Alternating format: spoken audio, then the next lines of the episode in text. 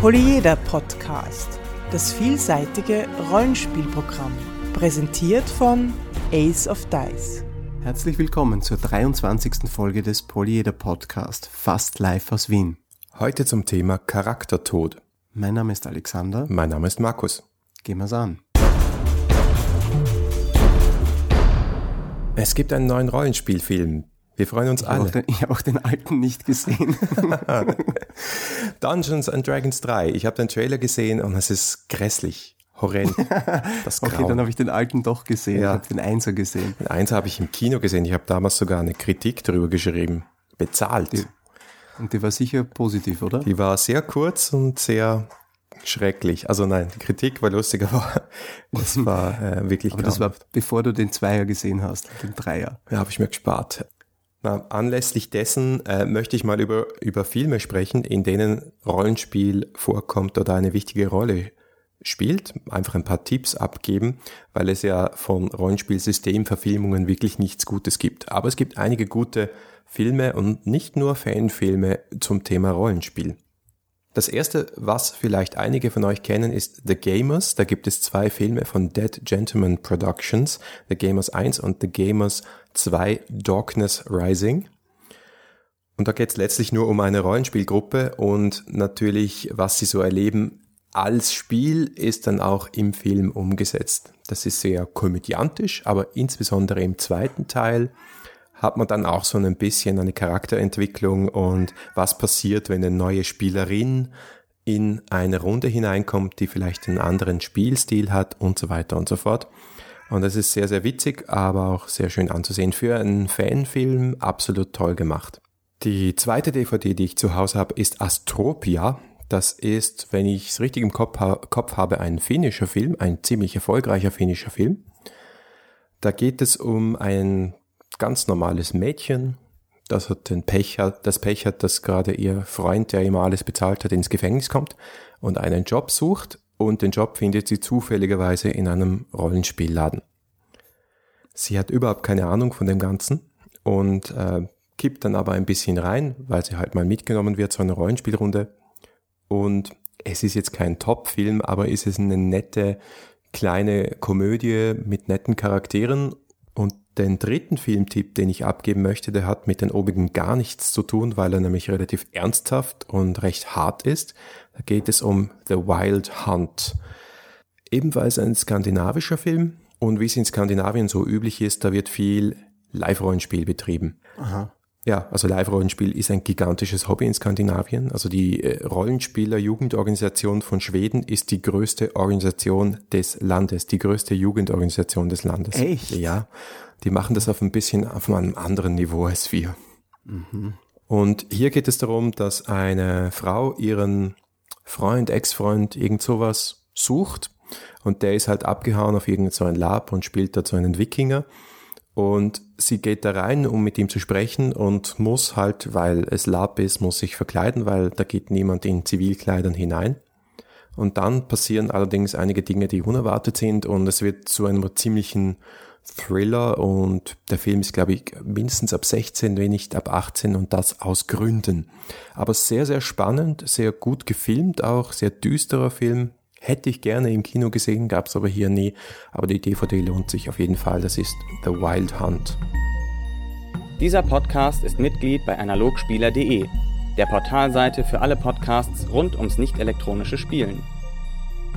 Ich erinnere mich noch an die Computerspiele von früher. Da gab es oft so Entscheidungen, wenn man da die falsche getroffen hat, war man einfach weg. Da gab es eines, da hast du, wenn du eingetippt hast, schau nach oben, die Antwort bekommen, tut mir leid, dir fällt ein Klavier auf den Kopf, du bist tot.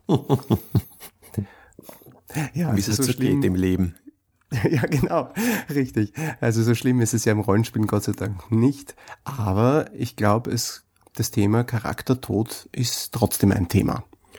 Auf jeden Fall. Für manche ein größeres, für andere ein kleineres. Tja, was machen wir jetzt mit einem Charakter, der einfach so dahinscheidet? Ist das was Böses? Darf es das geben? Wie geht man damit um? Mein Haus- und Hofsystem wissen ja alle, ist Cthulhu und da ist Charaktertod einfach Teil einer jeden Kampagne. Damit rechnet man, das weiß man.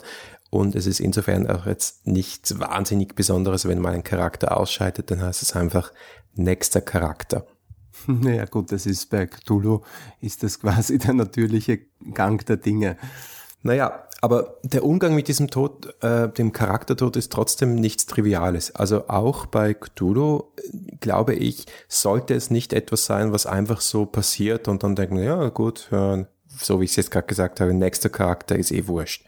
Der Spieler hat ja doch Energie in den Charakter hineingesteckt, er hat ihn über einige Sessions mitgenommen, hat vielleicht einen Hintergrund geschrieben, sich einiges ausgedacht und dann ist er nicht mehr da. Ja, das ist ziemlich frustrierend oder kann zumindest frustrierend sein. Jetzt ist die Frage die, wie, oder ich würde mir mal die Frage stellen, wie kann es denn überhaupt zum Tod eines Charakters kommen im Spiel? Ich meine, die naheliegendste Variante ist die, die Charaktere befinden sich im Kampf, ähm, den gibt es ja in jedem oder in den meisten Rollenspielen in der einen oder anderen Form. Die Würfel spielen dort auch eine große Rolle und im Laufe dieses Kampfes stirbt einer oder mehrere Charakter, Charaktere durch unglückliche Würfelwürfe. Oder, das kann aber auch anders sein. Oder menschliches Versagen. Menschliches Versagen, was meinst du damit? Naja, indem man einfach eine blöde Aktion macht im Kampf. Kann ja, auch das passieren. ist die Frage. Kann eine Aktion, wenn sie quasi blöde ist oder vom Spielleiter für blöde gehalten wird, einfach so zum Tod des Charakters führen? Was meinst du mit einfach so? Na, einfach so, ohne Zwischenschaltung von weiteren Regeln, Würfelwürfen oder sonst was. Ähm, ich meine, im Ausnahmefall, wenn der Charakter sagt, ich werfe mich aus dem Flugzeug, aber ohne Fallschirm, ja, dann eher schon. Aber Mhm. der Normalfall kann das und darf das einfach nicht sein, glaube ich. Hm, warum? Weil man damit Spielleiter Willkür Tür und Tor öffnet und selbst wenn es keine Willkür ist, dann fühlt es sich an wie Willkür, wenn der Spielleiter dir sagt, Entschuldigung, dein Charakter ist tot. Da sollte davor immer noch eine, äh, zumindest eine Mechanik sein oder etwas, was der Spieler, ein, eine Möglichkeit, die der Spieler hat. Ich habe schon als Spieler ein bisschen Hemmung, muss ich gestehen, Charaktere einfach so abzudrehen. Also ich, ich, äh, man könnte jetzt natürlich sagen, ich bin feige, ich verstecke mich auch äh, lieber hinter Regelmechanismen und hinter Würfeln und Schadenspunkten und dergleichen. Ähm, aber ich glaube, es ist eigentlich wirklich das, wie du sagst. Man versucht den, den Spielern dann noch irgendwo ein, eine, eine Möglichkeit zu geben, ähm, mit den Regeln im Hinterkopf sich aus der Situation zu befreien, irgendwie. Sei es durch einen Rettungswurf, sei es durch eine Probe. Also das letzte, das letzte, die letzte Entscheidung fällt, fällt der Spieler oder der Würfel. Ähm, so dass der Spielleiter die Entscheidung fällt, das passiert eher selten. Also ich habe das zumindest bisher noch nicht so oft gemacht. Wie machst du das, Markus? Naja, außer dann, wenn du schummelst, dann fällst du natürlich eine Entscheidung zugunsten des Spielers. Wie stehst denn du dazu? Zum Schummeln, um einem Spieler des, einem Spielercharakter das Leben zu retten. Ja, nehmen wir mal an, du hast jetzt das Monster, du wirfst es einen kritischen Wurf und du weißt, oh oh, jetzt ist aus mit dem und sagst es einfach nicht. Ist das jetzt legitim, um zu sagen, na ja, ich brauche den Charakter für die Kampagne oder nicht? Also ich glaube, die Frage Schummeln ja oder nein aus Spielleitersicht ist ein eigenes Thema wert. Ob es jetzt hier beim, beim Spiel, beim, beim Charaktertod, also ich persönlich würde es als Spieler nicht schätzen, wenn, wenn der Spielleiter mir quasi äh, das, das zweite Leben schenkt oder wenn sich so anfühlt, als würde ich da jetzt gerade noch irgendwie dem Tod von der Schippe springen. Ich würde das nicht wollen. Mir ist lieber ein Charakter äh, stirbt dramatisch, als er wird dreimal von einem magischen Einhorn, das zufällig des Weges kommt, äh, wiederbelebt oder sonst was. Ja, na, absolut. Es ist auch die Frage, warum ist dieser Charaktertod so schlimm? Was bedeutet überhaupt ein toter Charakter? Das kommt sehr darauf an. Ich, im, im, Im Kampagnenspiel bedeutet ein toter Charakter einiges an Problemen. Ansonsten kann es auch eine Chance sein, ähm, mit neuer Energie durchzustarten, was Neues in die Runde zu bringen. Ähm, ja, also ich denke auch, ein, ein Charakter kann durch seinen Tod auch an an, an, an, an Bedeutung gewinnen. Also der, der Abgang, den ein Charakter nimmt, der kann ihn auch für viele Jahre in die Hall of Fame bringen, sozusagen. Ja, so eine tolle, dramatische Sterbeszene, vielleicht am Ende eines Abenteuers oder bei einem Highlight-Kampf. und das, was danach folgt. Man sollte ja auch nicht die Charaktere dann liegen lassen, dann links von der Straße und weitergehen mit dem Ersatzcharakter, sondern auch die Spieler fragen, ja, was macht sie jetzt? Was macht sie mit eurem toten Freund? Also ich habe das selber schon ein paar Mal erlebt, wo die Charaktere wirklich da ein richtiges Begräbnis veranstaltet haben und Reden gehalten haben und den Zauberstab dann bedächtig äh, zu Grabe gelegt haben äh, von dem toten Magier und solche Dinge. Das brennt sich einfach ein. Also Tod heißt auch Drama, heißt auch, dass die Welt an sich ihre Bedrohlichkeit behält. Spannung entsteht ja unter anderem auch durch Bedrohung, durch Gefahr. Und wenn man als Spieler immer das Gefühl hat, mein Spielcharakter, dem kann einfach nie etwas passieren, da muss also wirklich die Welt untergehen, dass ich mit untergehe, das ist fast schon schade, finde ich. Ja, generell. Also die, die Stellung oder die, die Möglichkeit zu sterben und auch dauerhaft tot zu bleiben, definiert auch eine Welt. Ja. Also da haben wir eh schon mal auch hier drüber gesprochen. Ne? Der berühmte Attentäter, der ziemlich sinnlos wird, wenn der König eh in der Hinterhand ein Wiedererweckungselixier hat. Mhm. Dann brauche ich keinen Attentäter ausschicken, um den König umzubringen.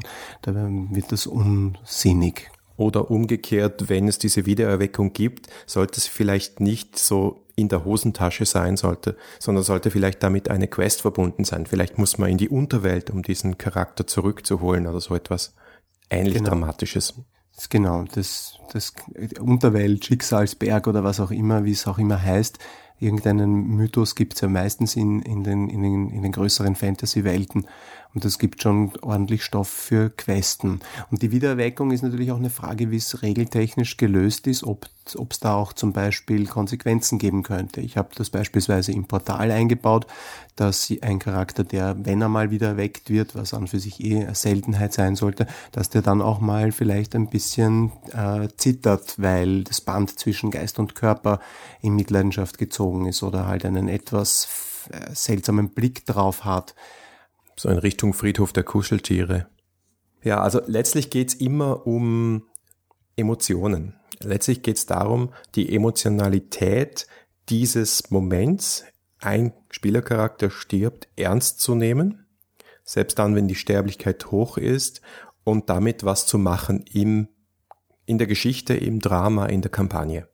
Genau, also ich würde ich würde ich würde es als Tipp formulieren. Ich finde, Spieler sollten äh, den Mut haben, ihre Charaktere auch sterben zu lassen und von Spielerseite, von Spielleiterseite, äh, er sollte ihnen auch das Recht zuzugestehen, ihre Charaktere so sterben zu lassen, dass es auch Sinn für das Drama und für die Geschichte macht.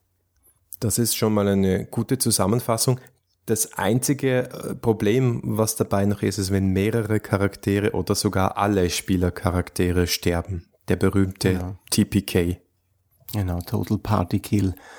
Ja, das ist äh, natürlich ein Problem, weil dann kann sich der Spielleiter seine Story und seine Kampagne an den Hut stecken, vor allem wenn sie vielleicht auch noch sehr stark an die Hintergründe der, der Charaktere angeknüpft war. Ähm, das ist dann natürlich eine Katastrophe. Hm, Gibt es da Versicherung dagegen? Äh, ich, ich, ich selbst habe noch keinen Weg gefunden als Spielleiter mit, mit dem umzugehen. Und das, ich, ich habe auch bemerkt, dass, äh, dass wenn bei mir Charaktere sterben, dann ist es leider meistens ein, ein, ein Total Party Kill. Also es, das Einzelne, es liegt natürlich auch an den Systemen. Je, je dramatischer das System ist, desto, desto weniger passiert es, dass die Charaktere einfach so sterben, sondern meistens braucht es dann zum Beispiel noch einen extra Schadenspunkt oder sowas. Und das kann dazu führen, dass dann entweder alle sterben oder keiner stirbt. Versicherung dagegen, äh, vielleicht sprechen wir darüber, wenn ich dann mein Rezensionsexemplar von der Janus-Gesellschaft von Cthulhu habe. Das ist nämlich so eine Idee, wie sie bei Cthulhu oft angewendet wird oder auch in diesem Buch vorgeschlagen wird, dass man so eine Art äh, Pool hat von Spielercharakteren in Form einer, in dem Fall ist es eine Geheimgesellschaft, aber das könnte auch etwas anderes sein, äh, wo die Spieler Charaktere Wissen hinliefern, aber auch Wissen herbeziehen, so dass, wenn inmitten der Kampagne alle Spielercharaktere sterben, es einen Ort gibt, wo logisch innerhalb der Geschichte sich neue Charaktere Wissen abholen können. Die, eine Cloud sozusagen. ja, genau. Es ist die Rollenspieler-Cloud. Nein, es ist generell so bei Cthulhu. Man geht immer davon aus, die Spielercharaktere schreiben Tagebuch, damit dann das dann irgendwer finden kann, ein paar Stabilitätspunkte verlieren und weitermachen ist im Prinzip ein, ein, ein Thema, das im Rollenspiel sehr oft passiert, weil wenn ich einen Charakter verliere, ich habe ein Spielerwissen, äh, ich, ich muss dieses Spielerwissen dann unterbinden, künstlich, ich muss dann, ich muss mich quasi dumm stellen, mein neuer Charakter hat ja das alles nicht erlebt, äh, ich muss alle anderen Charaktere nochmal kennenlernen ähm, es ist irgendwie äh, mit der Cloud, das hat schon was, ja. Oder ich glaube, das geht in den meisten Fällen nicht so. Oder man macht es eben so wie in dem oben erwähnten Film The Gamers 2, wo ein Charakter stirbt, der neue wird generiert, die Gruppe geht auf den neuen Charakter zu und sagen, Hey, you seem trustworthy. Join our party.